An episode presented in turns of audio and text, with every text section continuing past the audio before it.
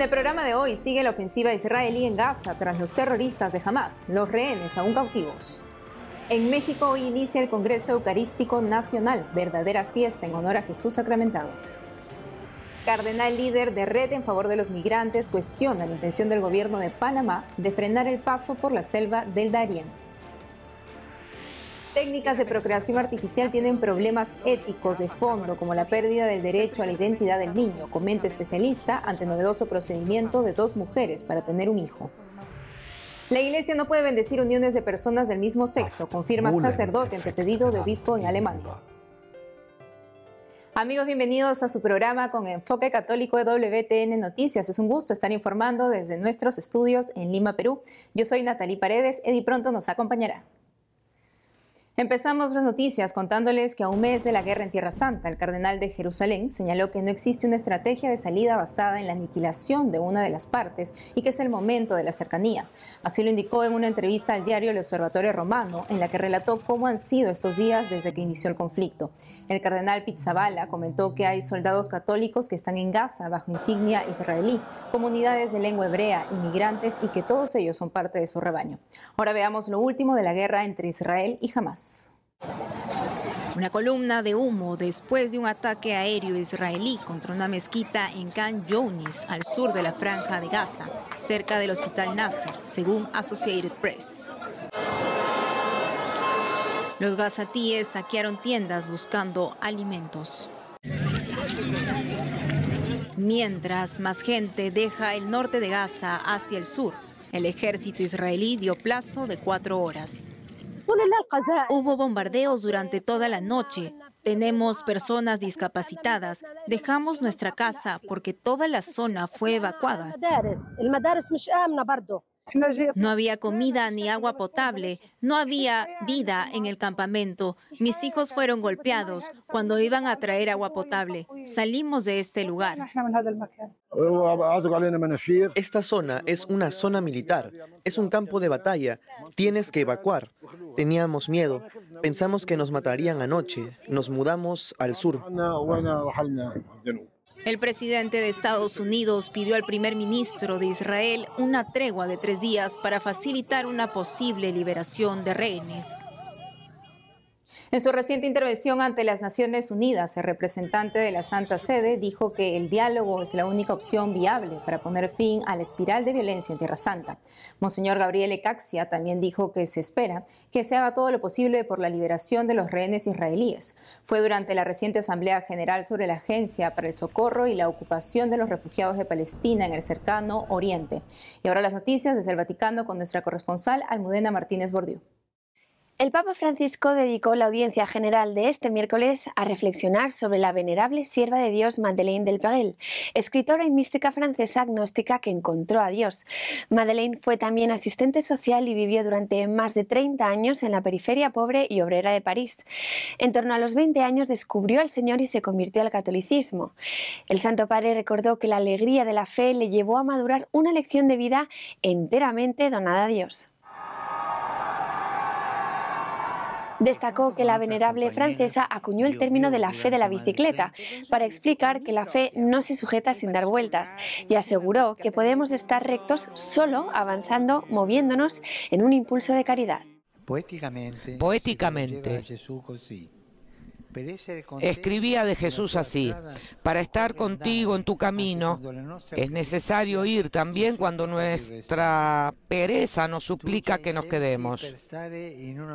Tú nos has elegido para estar en un extraño equilibrio, un equilibrio que puede establecerse y mantenerse solo en movimiento, solo en un impulso, un poco como una bicicleta que no se sujeta sin dar vueltas. Podemos estar rectos solo avanzando, moviéndonos en un impulso de caridad. Es lo que ella llama la espiritualidad de la bicicleta. Para el Papa Francisco, solamente en camino vivimos en el equilibrio de la fe, lo que supone tener el corazón constantemente en salida. El pontífice destacó que el ejemplo de esta mujer nos enseña también que en toda situación y circunstancia personal o social de nuestra vida, el Señor está presente y nos llama a habitar nuestro tiempo, compartir la vida de los otros, mezclarnos en las alegrías y los dolores del mundo. La vida y los escritos de Madeleine nos muestra que el Señor está presente en todas circunstancias y que nos llama a ser misioneros aquí y ahora compartiendo la vida con la gente, participando en sus alegrías y tristezas. En particular, nos enseña que los ambientes secularizados también nos ayudan a convertirnos y a fortalecer nuestra fe. No olvidemos que la vida en Cristo es un tesoro extraordinario y extraordinariamente gratuito que estamos llamados a compartir con todos.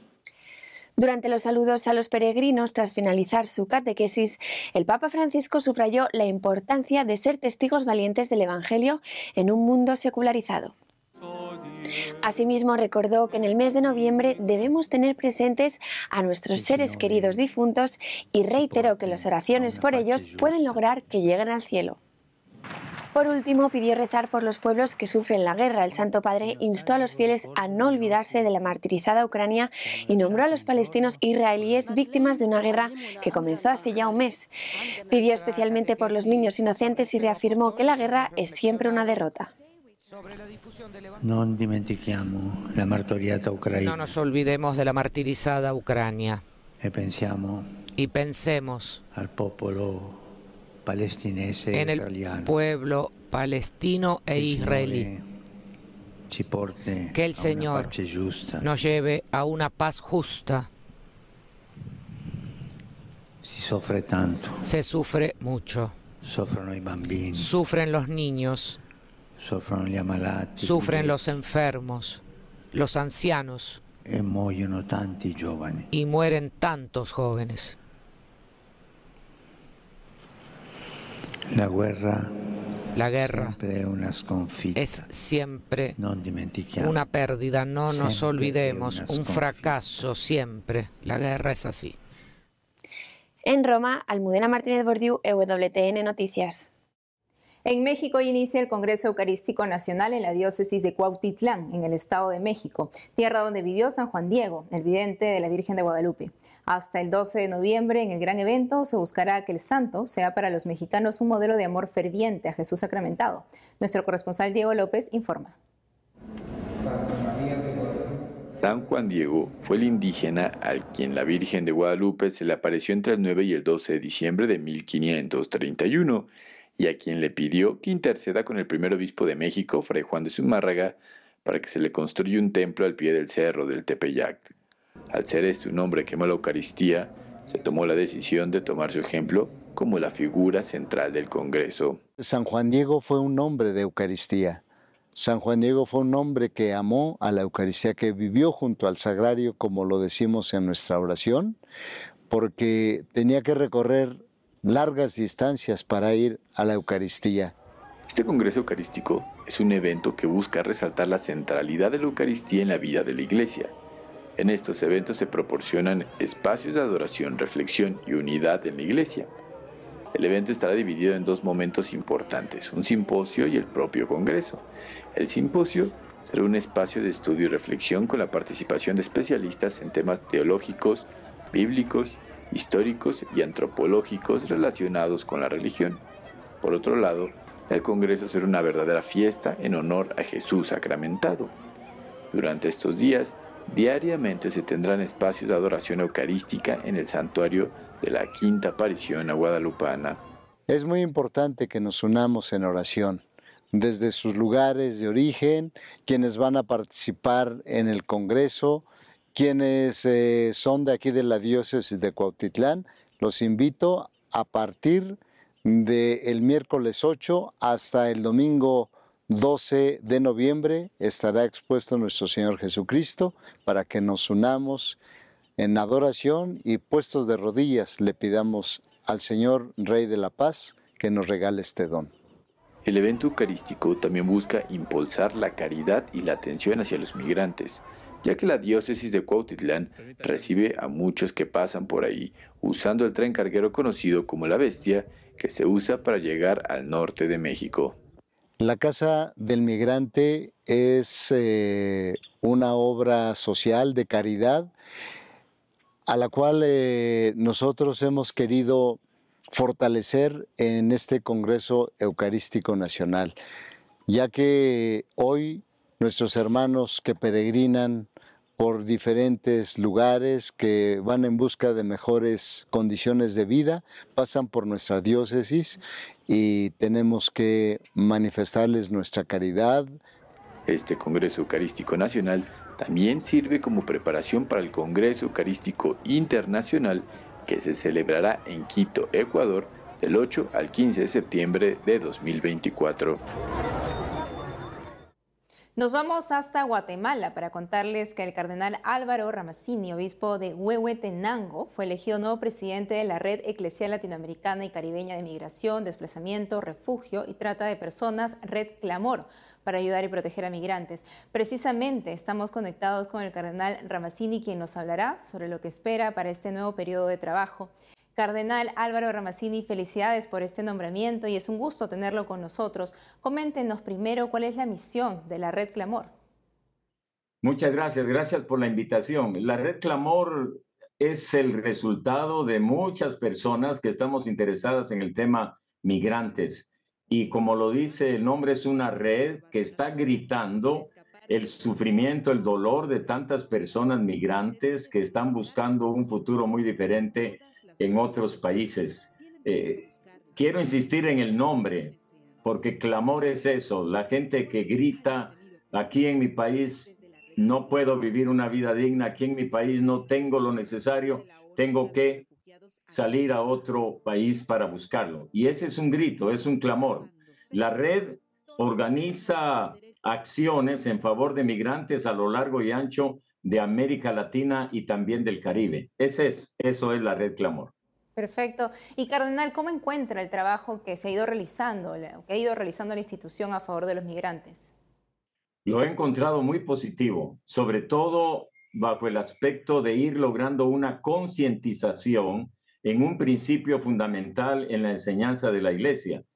Es decir, que nadie es extranjero. Todos los que creemos en Jesucristo y todos los que somos seres humanos participamos de un destino común que nos hace ser precisamente hermanos y hermanas.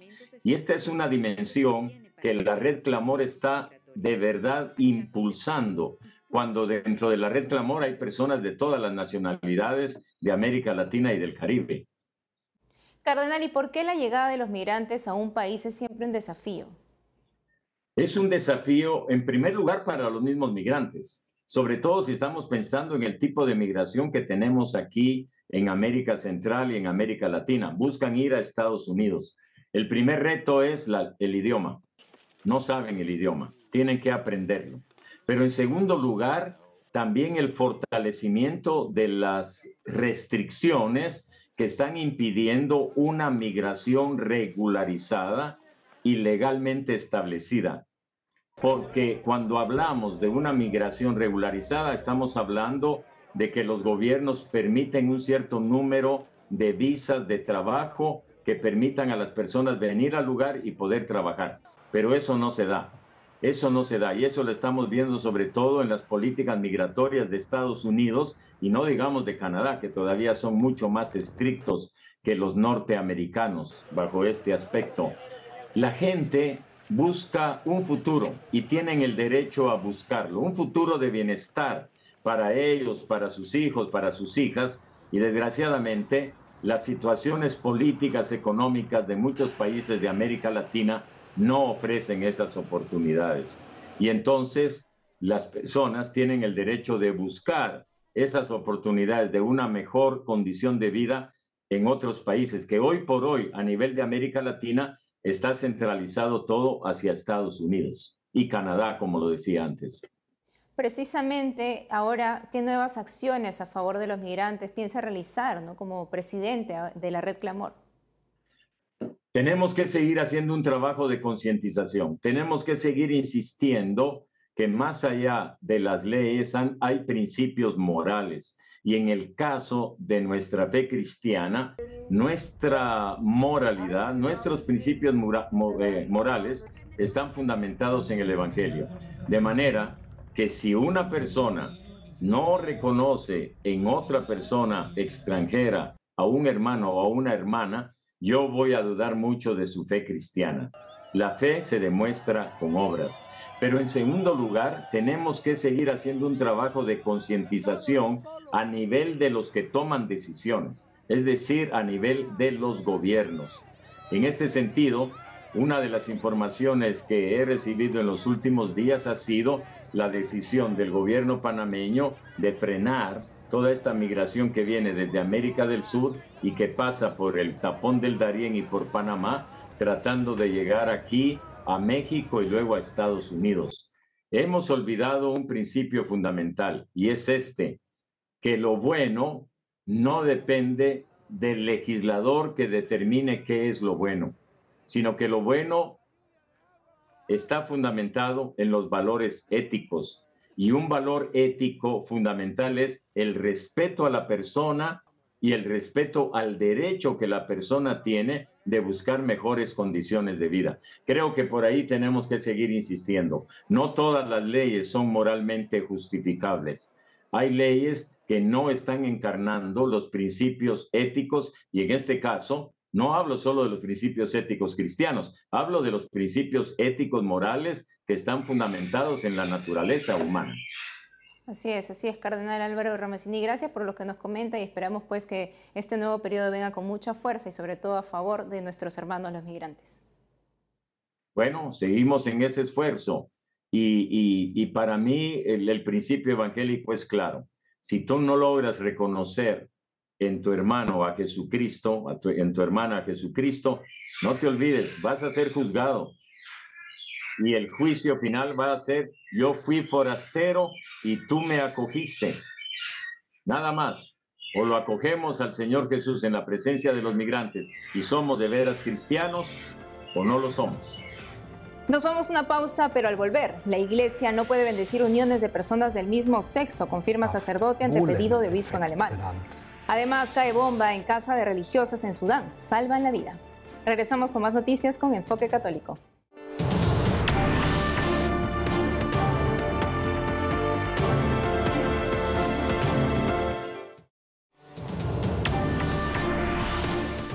En Alemania, el obispo de Speyer pidió hace poco a los sacerdotes de su diócesis que realicen bendiciones a parejas con atracción al mismo sexo cuando se los pidan. Monseñor Karl-Heinz Wiesmann, quien hizo una campaña para que se revalúe la enseñanza de la Iglesia sobre la homosexualidad, dijo que este es un tema pastoral importante y que estas bendiciones deben celebrarse a lo grande. El obispo también sostuvo que no debían equipararse a un matrimonio y que los sacerdotes no están obligados a realizarlas. Pidió que los sacerdotes dispuestos se inscriban en la oficina de la diócesis. Además dijo que las bendiciones podrían darse en las parroquias o en las casas de la pareja. Durante los debates del Camino Sinodal Alemán, el 93% de los presbíteros votaron a favor de bendecir a parejas del mismo sexo.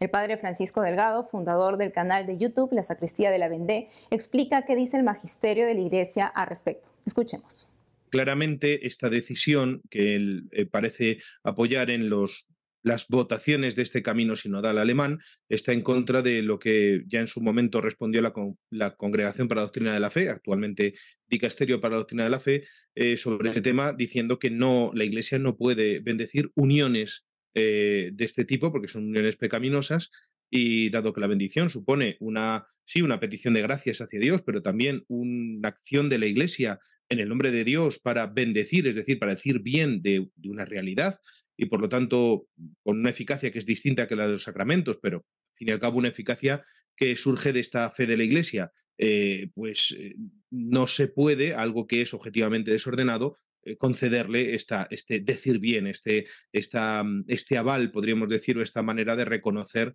algo como, como algo bendecible por Dios. Más aún lo que pide es que los sacerdotes que estén dispuestos a hacer esto se inscriban en una lista. En la misma carta pide que se escriba un correo electrónico eh, donde se tienen que apuntar, ¿no? De tal forma que se vea cuáles son los que están dispuestos a, en este caso vamos a decir, contravenir la doctrina de la Iglesia y la disciplina de la Iglesia, bendiciendo uniones homosexuales y cuáles no. Y bueno, esto siempre es un peligro, ¿no? Porque eh, incluso en casos donde la autoridad ilegítimamente manda hacer algo contrario a la ley, eh, no se deben hacer listas, vamos a decir así, en este caso podría ser de objetores de conciencia, ¿no? aunque también es cierto que, eh, que el obispo no está, dice él, imponiendo algo. Ahora bien, eh, tal como está ahora mismo configurado el derecho canónico, donde el obispo tiene un poder absoluto a la hora de regir la diócesis, es bastante evidente que los sacerdotes que no se presten a esto, que es una petición expresada del obispo, pues claramente en su vida pastoral van a ser perjudicados. Dice que no hay un ritual preparado todavía, aunque hace, remite una serie de recursos pastorales,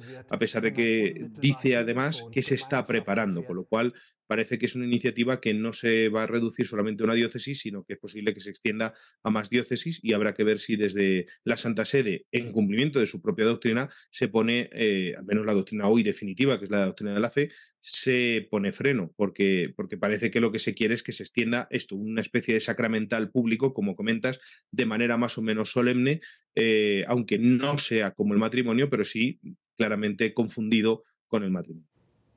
Ahora pasamos a noticias desde España. El lunes último nació Derek Eloy, el primer bebé europeo gestado por dos mujeres que usaron una técnica llamada Imbocel, variante de la fertilización in vitro. La diferencia entre ambas técnicas radica en que Imbocel permite que el periodo de incubación del embrión se produzca en el interior de la vagina de la madre mediante un dispositivo cilíndrico que luego se implanta en el útero. La pareja de lesbianas Sahara de 27 años y Estefanía de 30 compartió la gestación porque los médicos implantaron primero la cápsula que contenía el embrión en una de las mujeres, para luego extraerla e implantarla en la otra. Sobre el tema, Nicolás Laferriere, profesor de la Universidad Católica de Argentina, explicó qué dice la Iglesia sobre la fecundación artificial. Escuchemos.